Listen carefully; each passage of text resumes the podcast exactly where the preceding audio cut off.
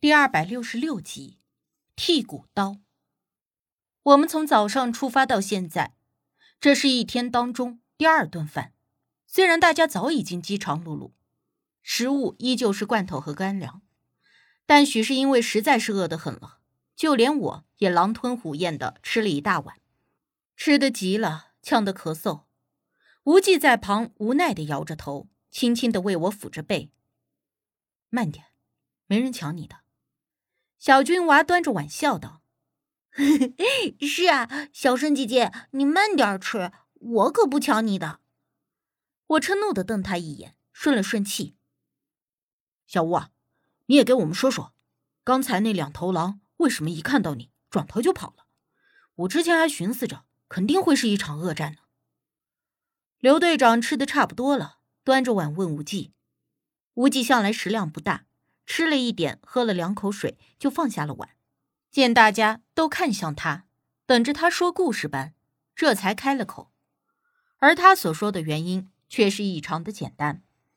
无忌说：“就像是之前所说的那样，动物对阴阳气场的变化非常的敏感，能够敏锐的察觉到一般人类无法察觉到的周遭气场变化。”无忌当时也不能确定他可以威慑走那两头狼，但是也抱着姑且一试、赌一把的心情，所以走了上去。而归根究底，真正的原因是他手中的匕首和短刀，是那两样物件将狼群威慑震退。无忌说，那把匕首是阴气极重，而短刀则是戾气极重，这两样东西在一起，能够形成至阴至阳的极大气场。一般的动物搞不清楚的情况下，都不敢贸然上前。同时，无忌身上还带着狼血的气息，这也许让那两头狼得知自己的同伴已经命丧他手，自然更加心生畏惧。最后，在无忌的威慑下，仓皇而逃。只不过，狼这种生物报复性很大，得知自己的同伴被杀，必然要复仇。也是好在我们跑得快。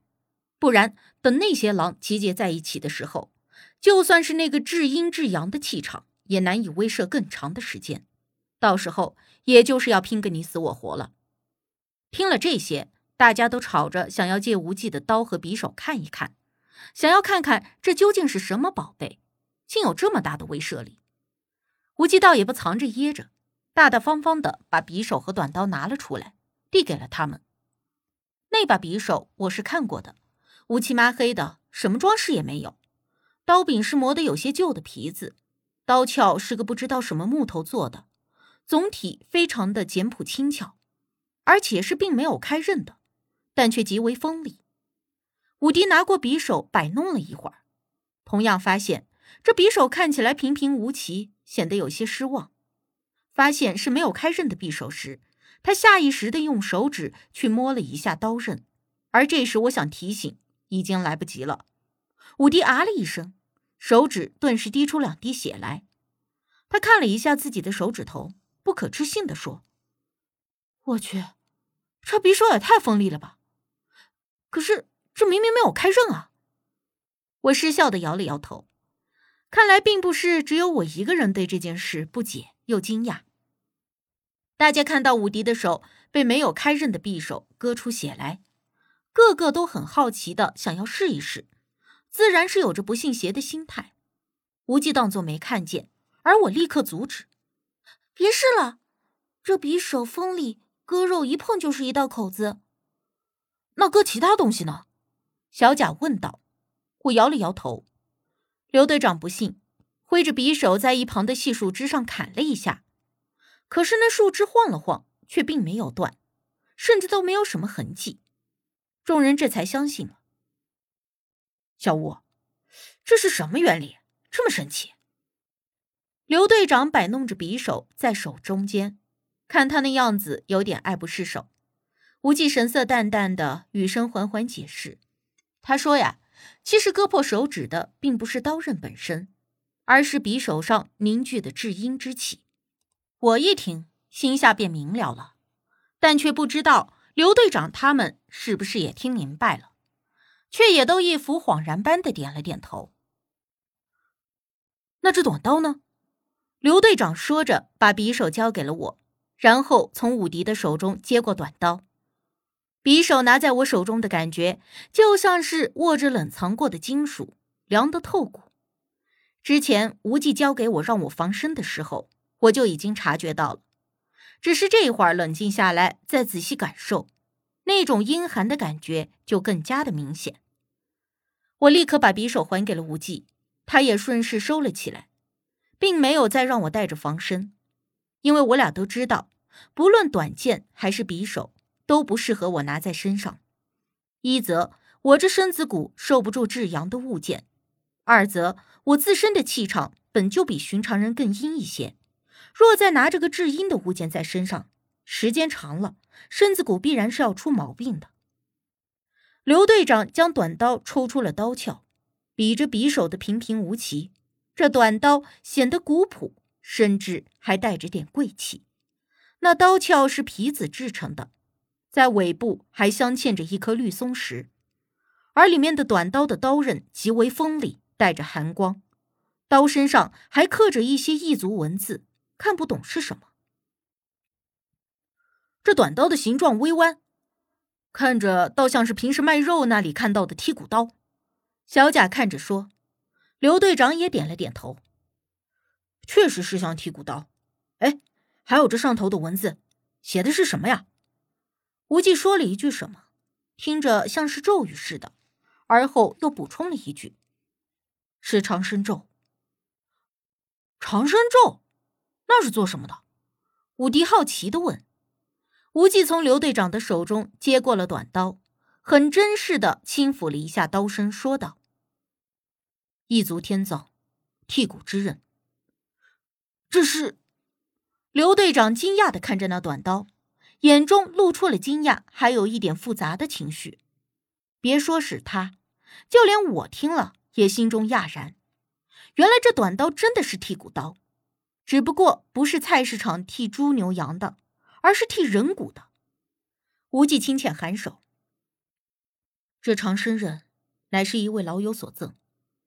传说使长生刃分骨天葬，魂可归天。刘队长听明白了，但是还有其他人没有明白什么是长生刃。小贾就好奇的问：“这长生刃到底是干啥用的？还有长生咒又是干啥用的？”刘队长干咳了一声，皱了皱眉，给小贾解释说：“哎，这个啊，不像是咱们汉族。”人死之后呢，全部火葬。西藏那边吧，有天葬这么一说，就是人死了以后，把尸体分割喂食秃鹫，认为这样人的灵魂就可以被秃鹫带着飞回天上了。